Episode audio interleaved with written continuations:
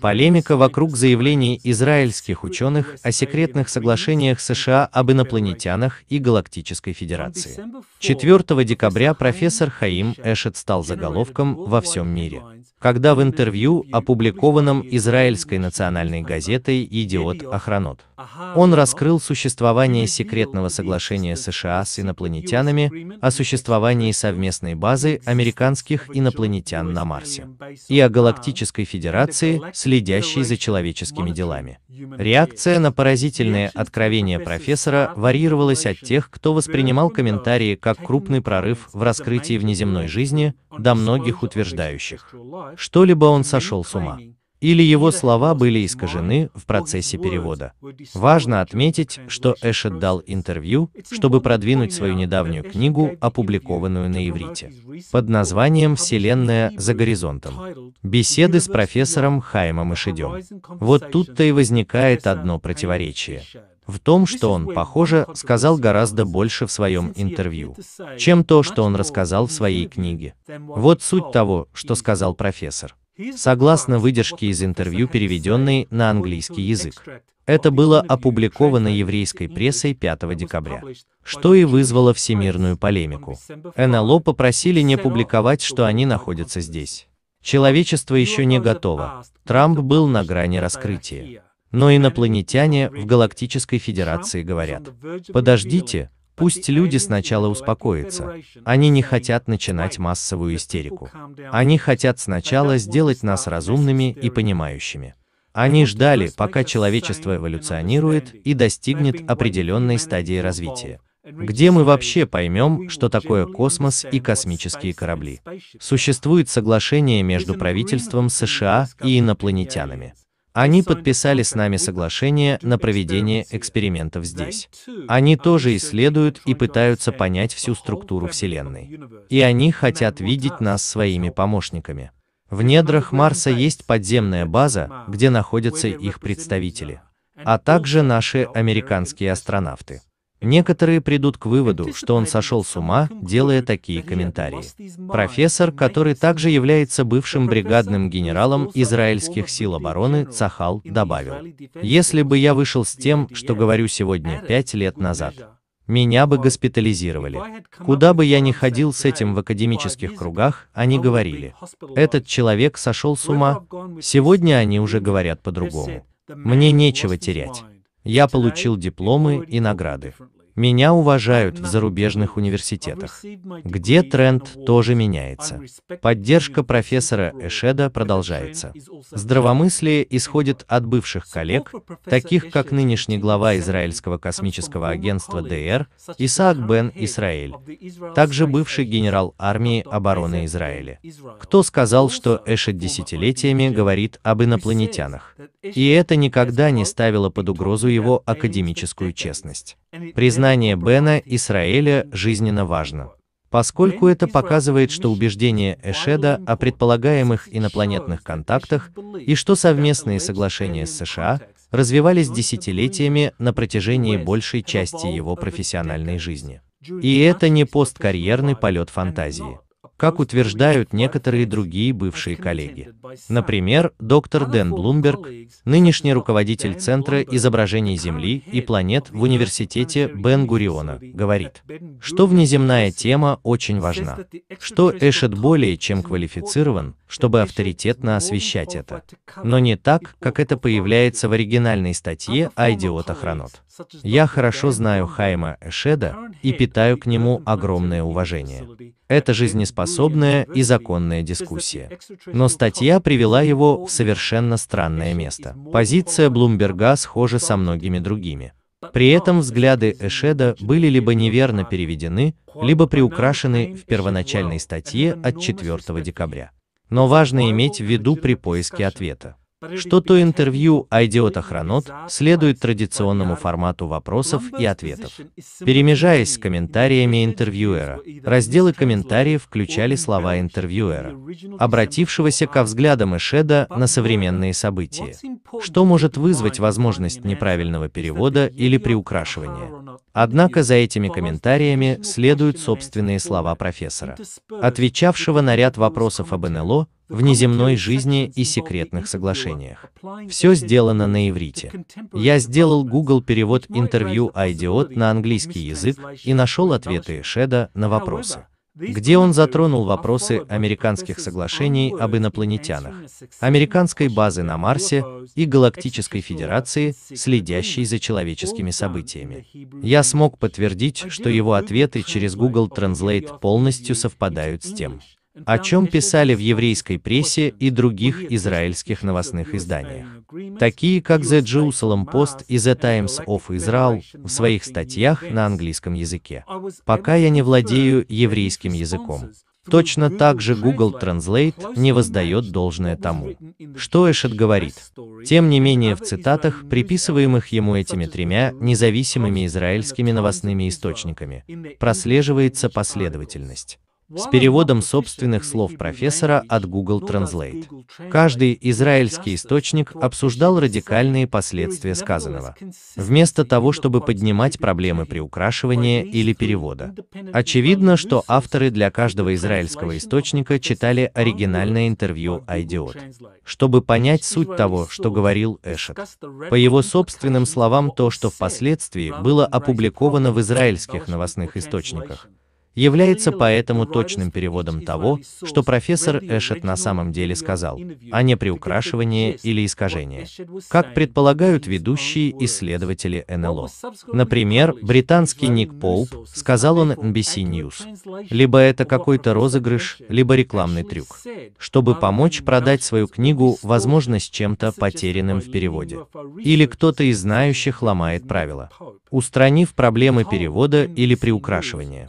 Так Тогда Эшет ломает правила и раскрывает давно хранимые секреты, как предлагает Поуп.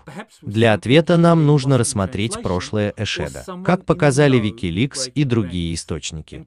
В 1969 году Эшет был направлен в США израильскими силами обороны. Отдел разведки для получения степени доктора в области авиационной техники. По возвращении он возглавил отдел исследований и разработок Цахова. В разведывательном корпусе к 1979 году. Будучи подполковником армии обороны Израиля, он начал работать над детальным предложением по созданию спутниковой программы. Это может быть использовано для космической разведки Ближнего Востока. В 1981 году Эшет уволился с действительной военной службы и стал штатным профессором Израильского технологического института, также известный как Технион, старейший и самый престижный университет Израиля.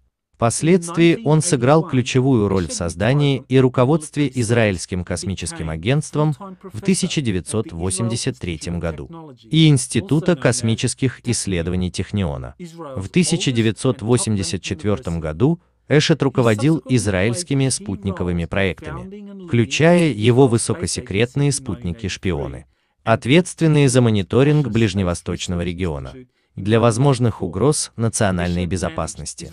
Например, секретное строительство Ираном объектов ядерного оружия. В его военной и гражданской карьере есть два этапа, где Эшет получил бы доступ к информации о внеземной жизни и технологиях. На первом этапе он проходил военную службу в армии обороны Израиля где Эшет работал с подразделением 81. Это секретное технологическое подразделение Израильского управления военной разведки. Это израильский эквивалент агентства перспективных оборонных исследовательских проектов Пентагона и директорат ЦРУ по науке и технике. Весьма вероятно, что Эшет в какой-то момент во время израильского сотрудничества США по прорывным технологиям узнал о многочисленных строго засекреченных программах ЦРУ, проведенных в 1970-е годы. Одна из них весьма вероятно включала в себя совместную американскую внеземную базу на Марсе. Об этом сообщили различные инсайдеры, связанные с проектом Монтаук, из 1971-1980 годы десятилетия. Позже Лора Эйзенхауэр, правнучка президента Эйзенхауэра, говорит, что она была подвергнута вербовке на секретную американскую базу на Марсе, но отказалась. Несмотря на огромное давление, оказанное на нее впоследствии. Вполне вероятно, что это происходит благодаря совместному американско-израильскому сотрудничеству в области прорывных технологий. В то время как он был связан с подразделением 81 во время своей военной службы. Эшет впервые узнал о секретной американской базе на Марсе и внеземных соглашениях во время своей последующей гражданской карьеры. С 1981 по 2010 год. Эшет, несомненно, продолжал тесно сотрудничать со своими коллегами из DARPA и ЦРУ в области прорывных технологий, в то время как он сосредоточился на технологиях космического наблюдения. Для Цахала после его отставки в октябре 2010 года профессор Эшет отвечал за запуск 20 израильских спутников в течение своей почти 30-летней карьеры в Институте космических исследований. И Израильское космическое агентство во время его командования израильской шпионской спутниковой программой. Теперь он тесно сотрудничает с американскими коллегами из Национального разведывательного управления который управляет спутниками-шпионами и совместно управляется Пентагоном и ЦРУ. Именно во время совместного обмена разведанными между УРУ, ЦРУ и Агентством национальной безопасности Пентагона с Израильским космическим агентством Цахала и Институтом космических исследований где Эшет, по-видимому, узнал гораздо больше о строго засекреченных программах США, об НЛО и внеземной жизни, о которых он впервые узнал во время работы в подразделении 81. По словам Дэна Шермана, 12-летнего ветерана военно-воздушных сил США. С 1982 по 1994 год Ан проводила программу электронных коммуникаций под названием «Проект сохраненных жизней с инопланетянами», который передавал подробности о похищенных людях, которые возвращались в свои места проживания невредимыми и стертой памятью. Показания Шермана совпадают с тем, что профессор Эшет и другие говорили о внеземных соглашениях США и генетических экспериментах. Что касается откровений Эшеда о Галактической Федерации, которая следит за человеческими делами и принимает решения, что человечество еще не готово к открытому контакту. Это явно весьма спорное утверждение. Было много заявлений о внеземной федерации, конфедерации или альянсе, контролирующих человеческие дела и регулирующих деятельность многочисленных инопланетных визитеров. Самое раннее упоминание о нашем мире относится к 1952 году, когда знаменитый контактер Джордж Ван Тассел утверждал, что он занимается коммуникациями с командой Аштар, которая считалась частью более широкой галактической федерации, которая потребовала от США отказаться от исследований термоядерного оружия. Командование Галактической Федерации Аштар было вовлечено в неудачную дипломатическую кампанию. Это произошло 20 февраля 1954 года, когда президент Эйзенхауэр встретился с ее представителями на авиабазе Эдвардс, чтобы обсудить испытания термоядерного оружия с представителями внеземных цивилизаций. Далее Эйзенхауэр предупреждал о недобросовестных инопланетных группах которые скоро свяжутся для заключения сделок. В последующие десятилетия неуклонно росла череда контактеров, инсайдеров и ченнелеров, которые говорили или писали о Галактической Федерации, регулирующей человеческие дела. Ссылка Эшеда на Галактическую Федерацию добавляет уверенности в правомерности подобных утверждений. Действительно, тема галактической дипломатии, которая является названием моей книги 2013 года, получила хороший шанс на доверие. В интервью от 10 декабря, опубликованном на YouTube, я говорил с Кори Гудом, инсайдером секретной космической программы, о заявлениях профессора Эшеда по поводу Галактической Федерации. Гуд подробно остановился на различных федерациях, о которых он знал или с которыми он взаимодействовал во время своей секретной службы в космической программе и контактов с инопланетянами. Что касается утверждения о том, что Галактическая Федерация утверждает, что человечество еще не готово к открытому контакту, из-за отсутствия у нас технологического развития. Есть несколько способов интерпретировать это. Один из них может заключаться в том, что наш общий технологический уровень развития должен быть ближе к цивилизации типа 1 по шкале Кардашова. Именно здесь большая часть энергии человечества должна поступать из общепланетных энергогенерирующих систем. Это потребует от человечества перехода от невозобновляемых источников ископаемого топлива к электромагнитным или другим общепланетным энергетическим системам. Другая интерпретация заключается в том, что нынешняя глобальная ситуация, при которой передовые технологии контролируются глубинным государством и удерживается от остального человечества, и с этим нужно разобраться, прежде чем может произойти открытый контакт.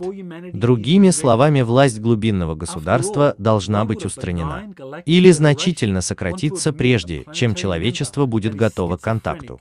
В конце концов, с какой стати доброжелательный Единой Галактической Федерации принимать планетарного члена, который является шизофреническим и развращенным скрытым глубинным государством, которое презрительно манипулирует остальным человечеством. В заключение, откровения профессора Эшеда привлекли внимание основных средств массовой информации к информации, взятой из строго засекреченных проектов, связанных с внеземными цивилизациями, которые ранее были раскрыты многими храбрыми инсайдерами, свидетелями и контактерами, которые были широко высмеяны и разоблачались за их усилия по раскрытию информации. Трудно разоблачить кого-то с образованием и статусом профессора Эшеда, когда он поднимает такие спорные темы. Хотя могут возникнуть споры по поводу поразительных комментариев Эшеда, это происходит не из-за ошибочных переводов, приукрашиваний или того, что он теряет рассудок. Вместо этого человечеству говорят пробудиться к истине о внеземной жизни и секретных соглашениях с визитерами, которые игнорировались и широко высмеивались в течение десятилетий. Многие ученые, академики и космические специалисты находятся в глубоком отрицании. Что их можно было обмануть в таких монументальных вопросах во время их выдающейся карьеры?